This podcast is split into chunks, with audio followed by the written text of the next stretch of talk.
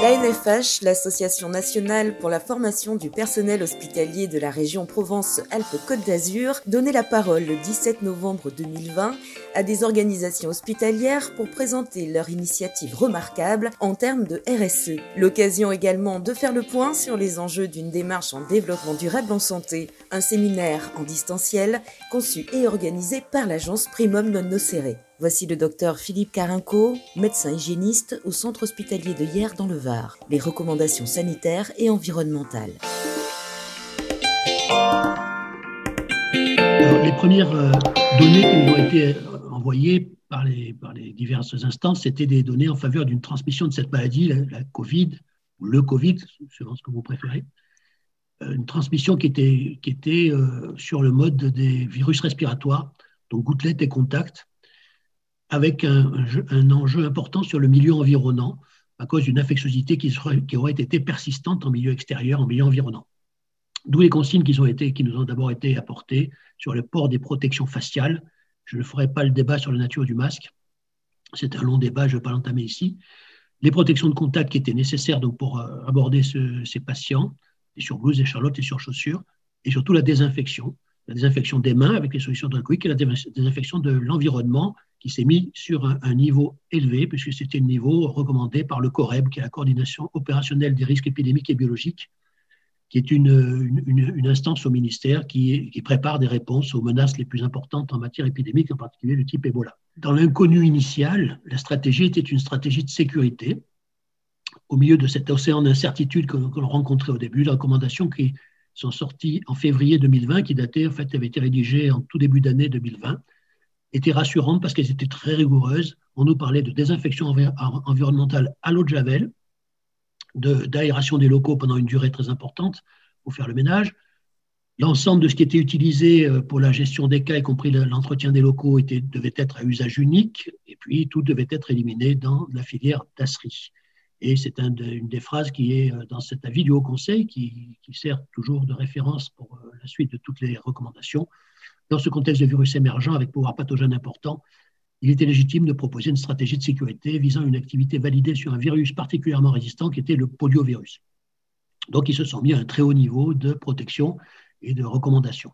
Alors, ça a débouché sur ce que ce qui devait arriver. Euh, l'angoisse qui était entretenue et alimentée par euh, les médias, le niveau de sécurité qui était recommandé très élevé, les incertitudes, euh, la, voilà, la, progression rapide de cette épidémie a, débouché sur ce qu'on sur ce qu'on pouvait craindre, c'est-à-dire une frénésie de l'activité de désinfection très au-delà de ce qui avait été même recommandé, qui était déjà, déjà élevé. Donc cette, cette utilisation en réglementation a, probablement eu des impacts très importants sur l'environnement, sous la forme microbiologique, mais c'est la base de l'environnement. Et malheureusement, tout ça n'a pas été étudié, évidemment. Donc ça a également entraîné une pénurie, là aussi avec euh, le recours, je dirais, des, des, inquiétudes du grand public qui, qui s'est tourné vers l'achat en grande quantité de tout ce qu'il pouvait trouver dans le commerce. Donc une pénurie de, des formulations qui nous ont même gênés dans les hôpitaux. Hein. Premier trimestre, on a été en difficulté. Et donc il a été fait appel à des, anciennes formulations totalement interdites qui se sont remises à circuler, qui sont sorties je ne sais d'où, comme le formol d'utilisation également de désinfectants directement projetés sur les personnes. Vous avez des supermarchés qui ont, euh, qui ont fait des, tunnels d'accès aux supermarchés où on projetait des, désinfectants sur les personnes qui passaient dessus, qui passaient dedans, euh, pour entrer au supermarché. Également, de l'utilisation, là encore, sur des premières recommandations qui étaient, qui étaient particulièrement euh, violentes dans les milieux fréquentés par les jeunes enfants, comme les crèches, ou les personnes vulnérables, et là j'arrive, c'est bien nos hôpitaux qui sont bien fréquentés par les personnes vulnérables, en particulier au plan respiratoire, et pour lesquels cette utilisation vraiment frénétique de désinfectants n'a pas fait du bien. Donc cette désinfection qui constituait finalement un rituel de conjuration. Parallèlement, on nous demandait que, tout, ce qui était utilisé comme matériel, dispositif euh, ou produit soit de l'usage unique, donc des équipements de protection individuelle, les masques, les gants, les blouses, les tabliers, les charlottes, les surchaussures, tout ça devait être de l'usage unique, en tout cas devait être jeté, détruit après usage donc bien de l'usage unique, et, euh, disposant d'ASRI. De même, les textiles de nettoyage, dans les premières recommandations, les bandeaux de sol, hein, qu'on appelle les, franges, comme les lavettes, devaient être éliminés après chaque usage. Et puis, bien sûr, ça a été augmenté par l'angoisse et on a vu passer de nombreux établissements de la vaisselle à usage unique, qui n'est recommandée par personne, mais qui était euh, largement utilisés dans les établissements. Donc, à, cette, comme pour les désinfectants, on a observé en conséquence immédiate un manque, une, carence de matériel, en fait, une, pénurie de matériel de protection. En même temps, une explosion des prix, un circuit de distribution qui était entravé par les confinements, puisque la circulation était, devenue difficile. Une demande internationale qui était massive, donc toute la production était redirigée vers les pays qui pouvaient payer tout de suite ou qui produisaient eux-mêmes sur place. Et donc, on était dans une véritable économie de guerre dans cette période du premier trimestre. Pour les dasseries, on a observé très vite un débordement de toutes les capacités de transport et de stockage dans l'établissement d'abord, puis ensuite euh, pour, pour, les transports et le traitement, qui ont été également dépassés en capacité de traitement, d'où également un, défaut d'approvisionnement pour les emballages, les emballages spécifiques des dasseries, et donc euh, la réglementation qui s'est tout simplement cherché à, courir derrière en s'adaptant pour les délais, par exemple en prolongeant les durées autorisées en traitement et les délais de stockage. Toute cette réglementation qui, finalement n'a pas énormément été mobilisée, en tout cas pour le plan environnemental, dans le domaine environnemental euh, dans cette période, puisque la seule réglementation environnementale, ça a été d'accorder des délais là où il y en avait besoin, puisqu'on ne pouvait pas faire la réalité, euh, faisait qu'on ne pouvait pas respecter les délais, en élimination des déchets, mais dans d'autres domaines, hein, dépôt, de, dépôt de demande d'autorisation, enfin des, surveillances environnementales, tout cela a été. Disons que la réglementation été très souple, il le fallait, parce que de toute façon, on n'avait pas de moyen de faire autrement. Euh, ça nous a conduit à observer dans les, dans les communes, en tout cas, une reconnaissance de dépôts sauvages, parce qu'il y avait des difficultés à, aborder euh, les, les, déchetteries qui étaient fermées. Il n'y avait pas de réglementation spécifique, il n'y a toujours pas d'ailleurs, de l'usage des biocides désinfectants. Donc, c'était tout le monde, toute personne peut utiliser là où il le veut un désinfectant pour l'usage qu'il veut.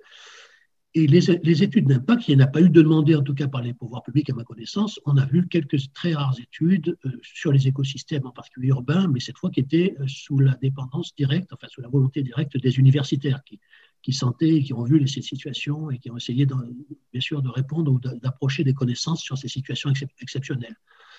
Voilà, j'en profite pour vous citer et vous rappeler cette phrase euh, célèbre et connue de, de Frank Herbert qui est que l'écologie est bien la science des conséquences. C'est un peu ce qui nous a manqué dans cette période, en tout cas en période aiguë. L'évolution des connaissances euh, a permis assez rapidement, par la meilleure compréhension des transmissions et surtout l'arrivée euh, enfin reconnue de la transmission par voie aérienne, au-delà des gouttelettes, euh, nous a permis d'adapter plus intelligemment nos, recommandations en matière d'hygiène, mais aussi le fait que ce virus est un virus enveloppé, et ce n'est pas du tout comme un poliovirus, un virus nu très résistant, c'était finalement des virus très sensibles ou, de simples détergents ou désinfectants, de façon générale, ou tensioactifs, qui détruisent l'enveloppe et donc empêchent le virus d'être infectieux. De ce fait, il y a eu des travaux qui ont montré que l'infectiosité par l'environnement pouvait persister, mais qu'elle a été réévaluée à la, baisse en termes de durée, en termes de fréquence.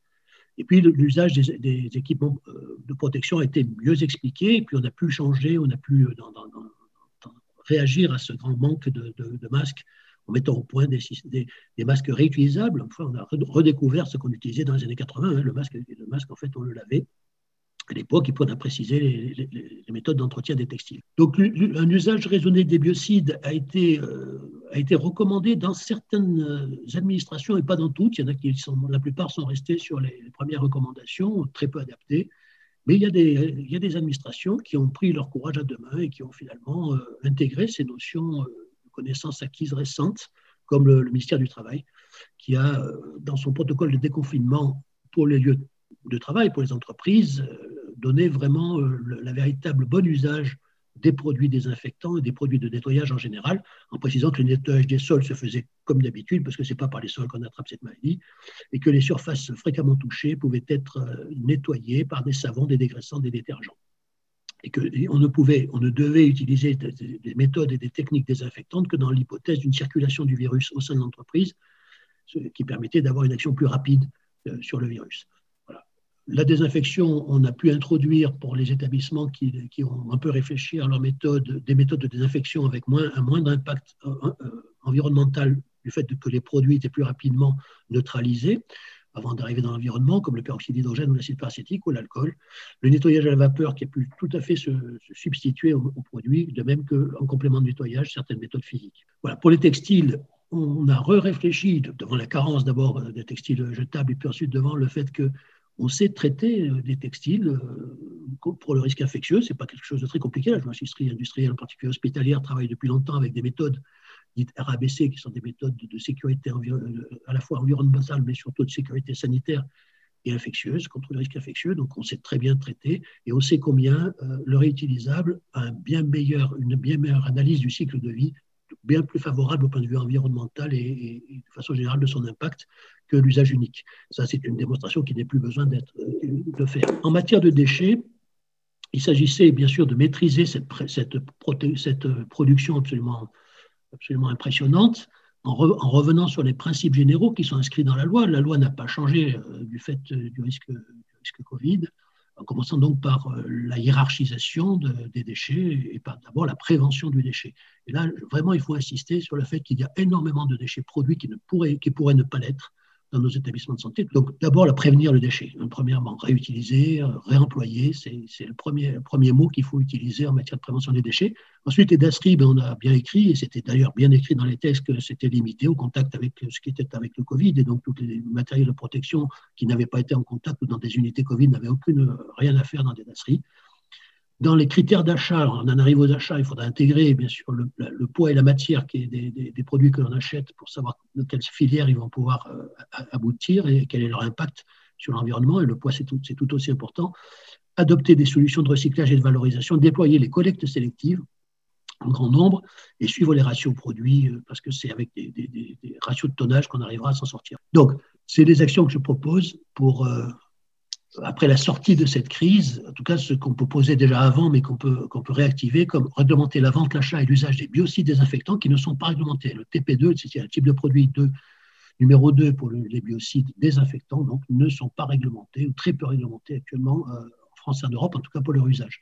Ensuite, développer l'industrie des équipements de santé sur nos territoires, parce que c'est une des leçons, hein, il fallait aller chercher dans, dans le sud-est asiatique, ce nous n'avions pas chez nous appliquer la réglementation en matière de déchets. Alors ça, c'est énorme. Quand je dis appliquer la réglementation, c'est énorme de le demander. Ça devrait être un fait acquis. La réglementation, on est censé l'appliquer. En France, elle, ne l'est pas, et en particulier dans nos établissements de santé. Développer des filières de valorisation et du circuit court, on l'a dit plusieurs fois. Renforcer le suivi des stations d'épuration et des milieux d'aval sensibles. Ça, ça n'a pas été fait pendant la crise et c'est vraiment dommage. Soutenir la recherche sur les impacts microbiologiques et étudier l'impact des biocides en regard de résistance aux antibiotiques. Ça, c'est mon côté médecin qui le demande.